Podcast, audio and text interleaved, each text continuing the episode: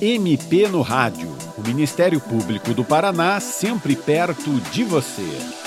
O MP no Rádio trata nesta edição do problema da violência nas escolas. Situação que, infelizmente, ganha espaço nos noticiários com casos extremos de ataques violentos e com mortes, como os ocorridos recentemente em uma escola em São Paulo e em uma creche em Blumenau. Para falar sobre essa questão, o programa recebe o promotor de justiça Rodrigo Baptista Brasiliano, do Ministério Público do Paraná, que atua na área da infância e juventude em Campo Largo, na região metropolitana de Curitiba. Doutor Rodrigo, além dessas ocorrências que terminam em mortes, que são mais raras, a gente sabe que o problema da violência no ambiente escolar é muito comum.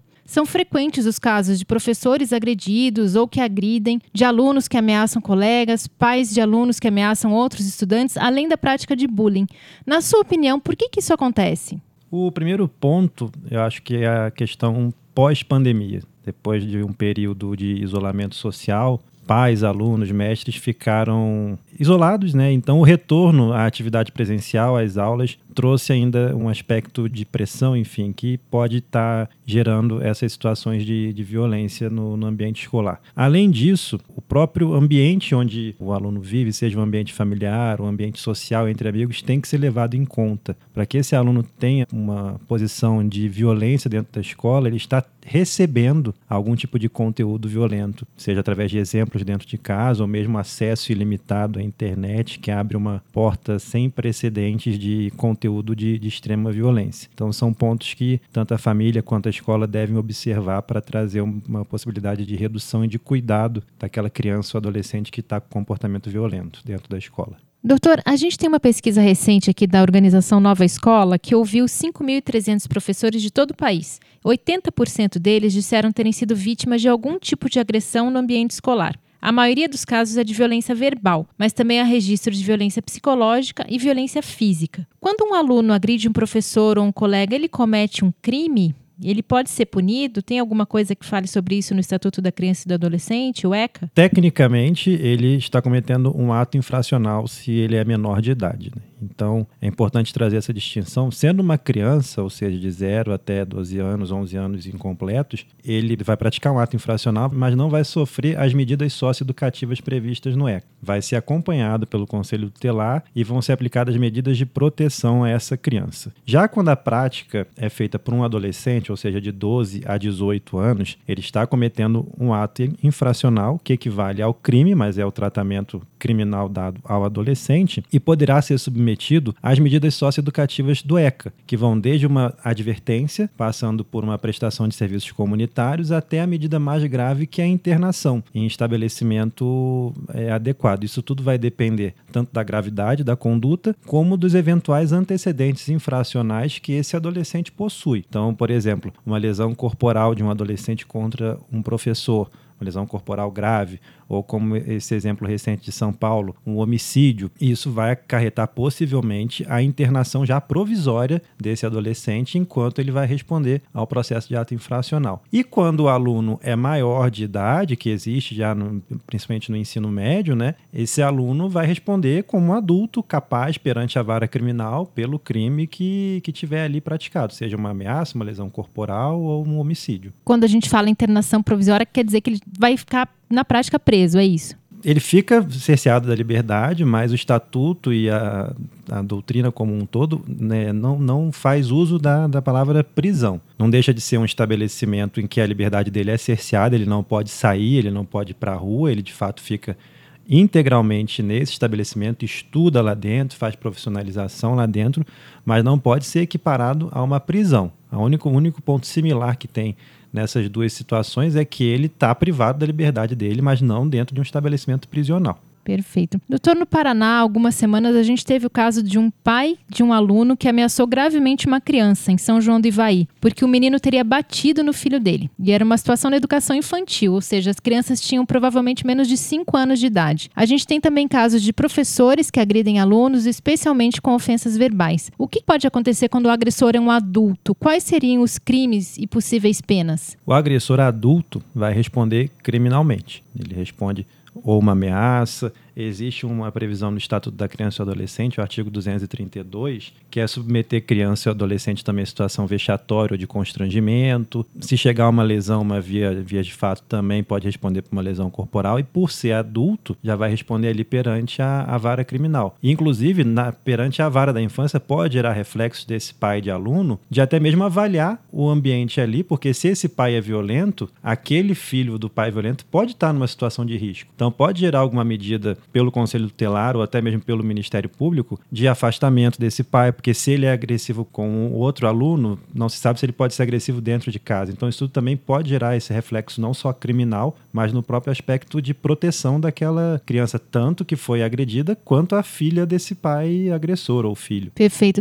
E no caso dos professores que o senhor falou, quando o professor ofende, às vezes o professor tira sarro do aluno, às vezes até para controlar a turma, enfim, isso também pode ser qualificado qualificado como crime. Também pode ser qualificado, sim. O professor pode responder não apenas criminalmente, ali, inclusive nesse caso do professor, a criança vai estar ali sob a vigilância do professor, então vai se inserir no 232 do ECA, que tem a pena de seis meses a dois anos, mas o professor também, além do aspecto criminal, pode responder até por procedimento administrativo disciplinar, no caso de ser um professor concursado, e ser aplicado eventualmente até mesmo uma pena de demissão desse professor que não está atuando da forma como um professor deve atuar. E a postura desse professor também serve como sinal de alerta para a escola de que alguma coisa está errada com aquele professor. A saúde mental dos professores como um todo também devem ser levada em conta, porque estão em constante pressão diante de um ambiente que está sendo dominado por uma violência e não é o correto. Então acaba que eles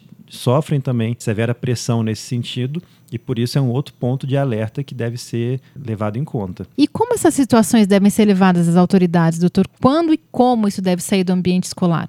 É preciso sempre saber diferenciar o que é uma indisciplina dentro da escola do que se transforma num ato infracional ou num crime. A indisciplina dentro da escola tem que ser tratada dentro da escola, de acordo com o regimento interno da escola, com a equipe pedagógica, a direção, tomando as medidas cabíveis pela escola junto à rede de proteção, junto ao conselho tutelar. Quando se chega em episódios realmente de muita violência, constantes xingamentos, ameaças, violências físicas, reiteradamente, depois de ter se tentado todas as formas pedagógicas de solução sem êxito, isso pode começar a caracterizar de fato um crime ou um ato infracional. O primeiro ponto é comunicar ao conselho tutelar para que ele faça esse trabalho junto à família, veja se há um ambiente agressivo fora da escola onde esse menor está convivendo e também comunicar às autoridades, seja através de um registro do boletim de ocorrência ou procurando uma promotoria relatando ali a situação para que sejam analisadas as providências cabíveis a serem tomadas. Doutor Rodrigo, como se deve noticiar um caso de ameaça de ataque a uma escola? Por exemplo, se um aluno ou pai de um aluno vê algum tipo de recado em um grupo de WhatsApp ou uma postagem de rede social,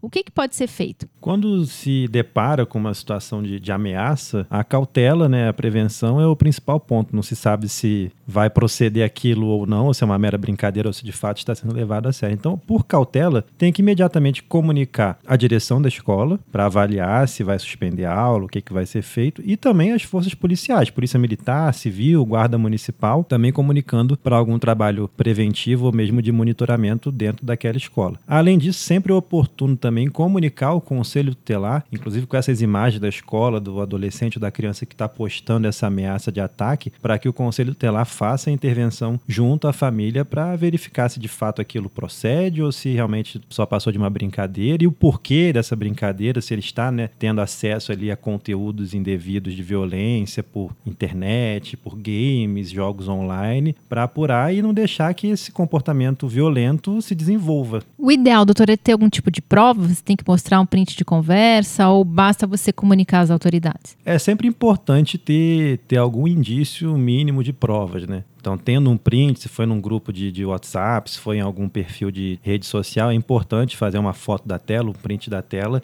e, e, apresentar junto com, com essa denúncia. Mas não tendo essa materialidade, essa prova, também é possível que apresente a denúncia, mas relatando o maior número de, de detalhes possíveis, o nome da, do, do, perfil, o número do telefone que viu a postagem, se não tem o um nome, vai ter o número ali do telefone que fez a postagem no WhatsApp, ou o perfil também numa rede social, levar sempre a maior quantidade de detalhes possível para fazer a denúncia. Isso vale também para aquilo que a gente falou anteriormente dos casos, por exemplo, de ameaça em escola, de de repente a criança está sendo ofendida por um professor, também tentar buscar elementos de prova. Sem dúvida, é sempre importante trazer o máximo de, de detalhes e de, de, provas possíveis, seja para delimitar os fatos, também para identificar aquele adolescente, aquela criança, aquela família e poder, com maior celeridade possível, como determina o ECA, tomar as medidas cabíveis. Doutora, a partir da sua experiência na área de infância e juventude, Quais seriam alternativas possíveis para enfrentamento dessa violência no ambiente escolar? O principal ponto é a educação. A, a, educação, e eu digo educação não apenas na escola, mas a educação vem de casa. Então, pais e mães responsáveis, avós, avós, quem tiver com aquela criança, com aquele adolescente, tem que fornecer exemplos de cidadania adequados, né? ter um ambiente não agressivo dentro de casa. Muitas vezes a criança tem um ambiente pautado em gritos, xingamentos, bate-porta. Então, isso tudo criança e adolescente é uma esponja, absorve tudo que está em torno deles. Então, o primeiro ponto é educação dentro de casa, com pais e mães responsáveis mostrando exemplos de, de comportamento adequado para os seus filhos e vai refletir na escola também esse comportamento adequado, assim como vai refletir o comportamento inadequado. Outro ponto que eu acho muito importante é a própria questão aí já vinculada ao Estado de garantir atividades extras, né? ocupar o tempo desses adolescentes com atividades em contraturno, atividades de lazer, atividades culturais, atividades esportivas que sempre são muito válidas para a questão de disciplina, garantindo para essa criança, para esse adolescente, uma rotina no dia a dia, com tempo mínimo de exposição a elementos que oferecem violência, como é o caso da, da internet, né? E com isso permitir que a médio e longo prazo gere reflexos positivos no ambiente escolar com redução dos casos de violência. Do mesmo modo, em relação aos professores, é muito importante que, principalmente na rede pública, o Estado fique atento à saúde mental dos seus professores, cuide dos professores, veja os casos de professores que estão no limite, se envolvendo em conflitos com os alunos, para que tome medidas cabíveis ali de algum tratamento, até mesmo um afastamento, se necessário, para que também a violência seja evitada na dupla via, do aluno em relação ao professor ou ou a outro colega, assim como do professor em relação aos alunos. E doutor, como que a população em geral, nós pais, alunos, professores, como que a gente pode ajudar a combater a violência no ambiente escolar? O principal ponto é, é sempre a prevenção, mas também denunciar. E a própria denúncia não deixa de ser uma forma preventiva havendo indícios de um comportamento, no mínimo estranho, daquela criança, adolescente, um pouco mais violento, já trazer uma atenção para aquele aluno, verificar junto à família, trazer a família para dentro da escola, saber o que está acontecendo, manter a conversa com a família e continuando com esse tipo de, de, de comportamento ou evoluindo para algo mais grave, também acionar o conselho tutelar, para o conselho tutelar possa aplicar medidas de proteção previstas no ECA, que vão desde acompanhamento por órgãos do, da assistência social até tratamento psicológico, tudo isso fazer esse acompanhamento para evitar um mal maior. Eventualmente, o próprio Conselho Tutelar pode encaminhar o caso ao Ministério Público, que vai avaliar eventuais medidas judiciais cabíveis ali na questão. O importante é nunca deixar quieto, né, doutor? Exatamente. É sempre importante ficar com alerta, né? Ficar sempre atento às situações por mais pontuais que sejam, para que não se desenvolva de uma forma negativa, que a partir de um alerta mínimo ali já consiga ter uma atuação da rede de proteção para conter ali o desenvolvimento de uma violência. E doutor, só para finalizar, como que a pessoa pode buscar o conselho tutelar? A gente falou bastante do conselho tutelar. Todo município tem no mínimo um conselho tutelar. Então, junto à prefeitura é possível buscar telefones de contato e endereços da sede do conselho tutelar.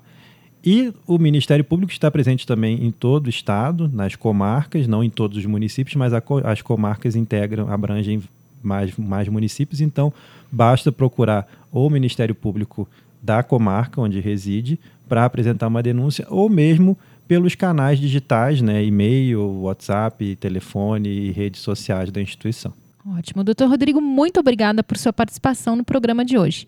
E você, ouvinte, também pode participar do MP no Rádio. Envie seus comentários e sugestões pelo e-mail mpnoradio.mppr.mp.br ou pelo telefone 41 3250 4469. A edição dessa semana teve produção, apresentação e edição de Patrícia Ribas. Até a próxima. Você ouviu MP no Rádio, uma produção da Assessoria de Comunicação do Ministério Público do Paraná.